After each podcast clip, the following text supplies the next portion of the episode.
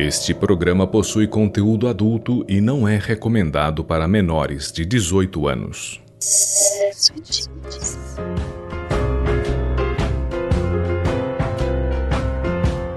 Audioconto Sexo e Tintas Contos do Sexo e Tintas para você ouvir.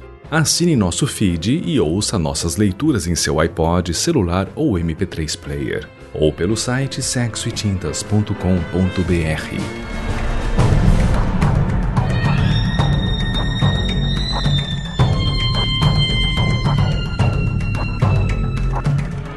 Ninguém pode conceber o que se passa pela mente de uma mulher discreta.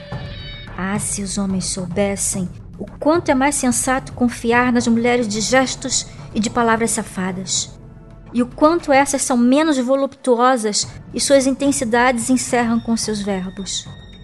Dentro das fêmeas silenciosas, o inferno implode com força similar, mas direção contrária ao vulcão de Pompeia. Lavas descem e sobem, contrariando a gravidade. Então elas se calam, pois se abrissem suas bocas, não seriam mulheres, mas sim dracenas, soltando fogos a queimar tantos homens quanto seus mitológicos maridos dragões já mataram, sem a expertise de saborear o gosto de seus petiscos. Elas, essas dracenas, têm o requinte de saborear suas presas sem a exposição dos restos humanos. Mulheres não precisam de troféus para premiar sua feminilidade. Precisam apenas do silêncio para poder cultuar sua saciedade. Um ajudante comprimiu suas asas sobre o espartilho. Com um de seus pés apoiados em suas costas, a puxar os cadarços que foram amarrados e suas pontas deixadas cair pelas suas reentrâncias, a fazer cócegas no caminho até o início da nádega, essa ladeada por dois pequenos côncavos, furos que não são ousadia do lombo de todas as mulheres. Informação à parte de sua fantasia é que quando um homem conhece esses orifícios laterais, aparentemente sem propósito algum, passam a olhar para mulheres de costas retas e de lombos menos salientes, como rostos redondos sem olhos, como corpo mutilado, como morada de seus membros sem janelas.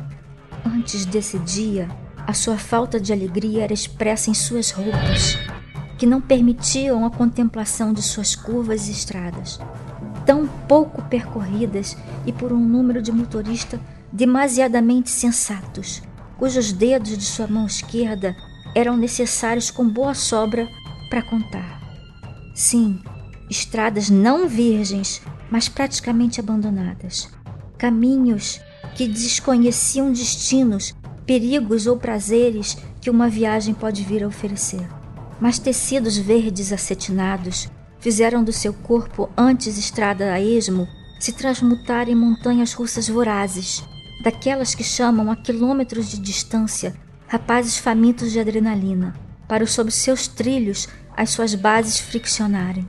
O espartilho havia feito seu seio vazar pelo decote de rendas brancas, tal qual colarinho de chope escorrendo pelo copo. A saia, com sua armação, acentuava todas as ondas e na frente terminava antes do meio da perna, exibindo um pequeno pedaço branco de anágua e uma meia fina, três quartos preta, costurada por trás. Era finalizada por um enorme salto fino, recoberto pelo mesmo tecido do vestido verde. A Dracena dessa história se olhou no espelho como se fosse a primeira vez, no momento em que sua natureza necessitava vivenciar os seus instintos potenciais. Então ela se contemplou como um quadro que levou anos para ser pintado. Flores verdes e vermelhas cercavam os cabelos, antes lisos, feito agora em ondas como um imenso mar negro sendo atormentado pelos vendavais, emoldurando a sua pele pálida que passou a servir de passepartout para a composição de seus olhos. O triste é que apenas ela não era capaz de enxergar o seu colorido, e sim apenas suas formas em tons de cinza. Mas ela deu mais uma olhada no espelho antes de sair, e ela, em relances, viu as flores de seu cabelo intercalar entre cores diversas que ela desconhecia do que se tratava, mas sua vista, em fase de modificação, repentinamente passou a enxergar as formas como sendo vistas sob as lentes de um artista encharcado pelo absinto. Então, ela se transformou na própria obra, nunca antes destacada por tantos contrastes de cor ou de sensações. Chegou a hora da exposição em que ela vai se apresentar ao deleite dos espectadores, famintos por capturar e adentrar em criações que eles não nasceram com o dom de criar. Então, ela, com as suas asas escondidas pela realidade e com todo esse fogo há anos aprisionado, pede consentimento à sua fantasia, para a primeira vez na vida libertar suas labaredas com a ajuda de seu anonimato, protegida pela máscara nobre. Ela entrou na casa que abrigava um carnaval para poucas estranhas pessoas. Se tudo antes já era naturalmente estranho, ela agora com sua percepção visual aumentada para sua nova forma de enxergar as cores, se sentia como que rondando o caos, presenciando a formação dos primeiros gases ou em outra dimensão desconhecida pelos homens. Por onde as pessoas passavam com suas fantasias coloridas, ela vislumbrava um rastro de luzes neon a seguir cada mascarado. E na frente de cada um desses, rastros cor de fogo indicando a direção que o folião iria seguir, antecipando seus caminhos de alguns segundos à frente. O anonimato garantido era a maior atração desse encontro. Sabe-se que antes dessa festa, nenhuma outra havia ocorrido com esse mesmo caráter. Um turista recém-chegado que vinha transformando sua estadia em um grande mistério, anunciou o evento como uma oportunidade de se integrar à comunidade aristocrata local. Prefeitos, advogados, chefes de ministérios, artistas, diversos segmentos de pessoal com uma pretensa importância para a cidade, até padres, estavam ali para matar suas curiosidades. O anfitrião já se encontrava pelo salão. Com seu porte misterioso, e, obviamente sem exibir seu rosto, procurava agradar seus visitantes, fazendo reverências a cada um deles. Parou no meio do salão. Bateu palmas em sequência de estampidos altos e regulares. E saíram de diversas direções garçons com bandejas diversas, repletas de drinks cuja cor se diferia de acordo com cada garçom. Todas as bebidas liberavam uma pequena fumaça emanando do líquido fluorescente de cada uma das cores. Sete garçons conduziam arco-íris segmentado e diluído em bebidas com gostos diversos. O amarelo tinha o gosto amarelo da inveja, o vermelho o sabor acre da luxúria, o laranja era doce como a gula, o azul era encharcado de avareza, o roxo era anoréxico como a preguiça, o verde gritante como a vaidade e o líquido negro como a ira. Os convidados estáticos contemplavam a chegada desses drinks. Como animais sendo atraídos pelo cheiro de feromônios, avançaram quebrando um pouco o protocolo de suas etiquetas, chegando por uns momentos a quase vias de fato para pegar o último drink da luxúria da bandeja. O falatório foi cortado por uma música deslumbrante, conduzida por uma orquestra que foi revelada ao abrir de cortinas. Seus músicos também todos mascarados, apesar de tudo conspirar para que estas figuras fossem insólitas e insossas, vibravam e emanavam energias que se misturavam com as músicas e todos viam. Sim, todos viam. Os sons passaram a emitir formas e cores como hologramas por todo o ambiente. Era como se houvesse naquele momento um céu paralelo no salão, ou como se o sonho de cada um dos convidados estivesse sendo projetado na grandiosidade do ambiente. A Dracena, que chegado a esse momento cada vez mais enxergava, como que testemunhando a formação do universo ou do nascimento dos primeiros seres, se encontrava em um estado de quase catarse não sendo mais dono dos seus sentidos, assim como quase todos que ali estavam. Parada no meio do salão, começou a vislumbrar luzes, como que se enrolando umas nas outras, formando bolas de feixes de luzes que atraíam para conferir o acontecimento. Ao chegar perto do primeiro feixe e tendo que cerrar insistentemente seus olhos, por baixo de todo esse emaranhado de cores estavam dois mascarados, cuja procedência não importa. Sob uma pequena mesa de canto estavam seus corpos e suas roupas a uns dois passos de suas ações. Antes mesmo de ver, ela ouvia suas respirações, seus gemidos, seus grunhidos, que pareciam bichos, que pareciam mais de bichos do que de gente. Outra mulher se aproximou e se juntou à cena. Esse clima começou a se reproduzir a cada um dos cantos da festa. Em um dos extremos, dois homens se digladiavam, pois nenhum dos dois queria abrir mão de consumir a sua presa.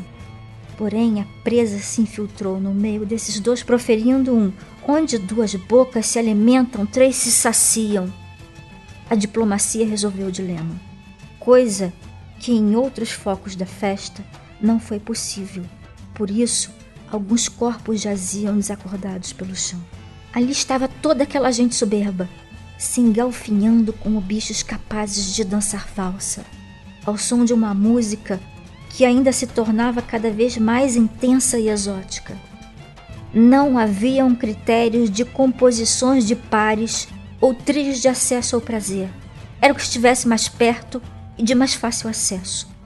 Todos os mascarados Sob a cabeça de alguns se fitava espessas cabeleiras brancas, se via pedaços de peles novas, trechos de peles enrugadas, alvas caucasianas negras. Toda a humanidade estava ali representada. A Dracena e o anfitrião apenas passeavam pelo ambiente, conferindo cada uma das cruzas. Demonstravam ser os únicos com controle de seus atos durante esse carnaval. E por isso, silenciosos e serenos, fitavam o espetáculo como uma plateia de dois. As bebidas continuavam chegando, e a fome e a sede dessas pessoas parecia não ter fim. O anfitrião parou na frente da Dracena.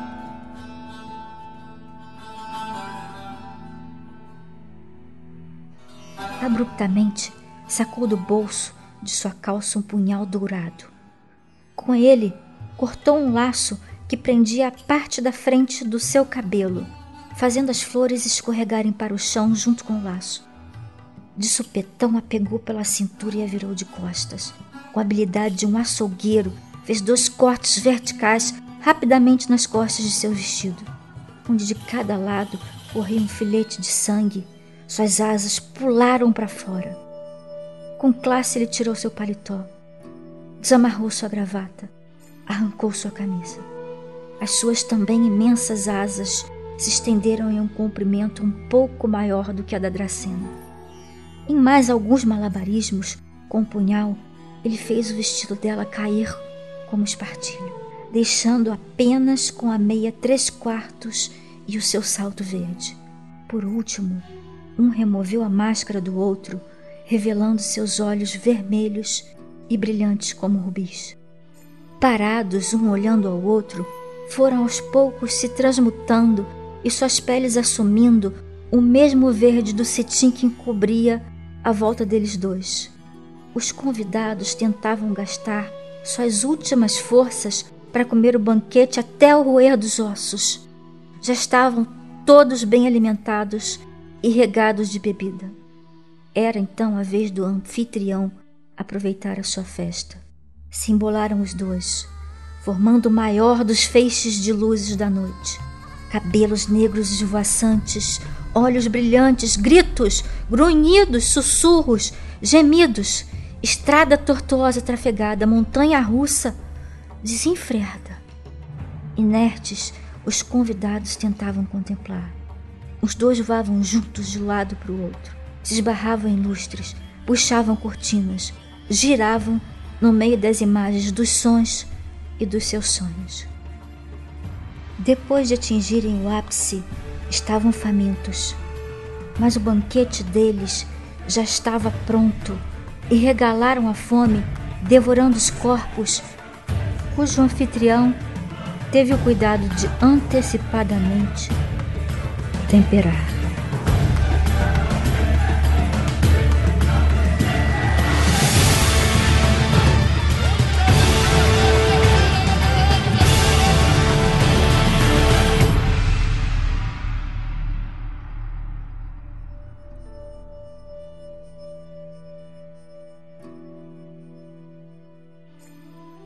Você ouviu Máscara Nobile de Dracena, escrito e interpretado por Érica Peçanha.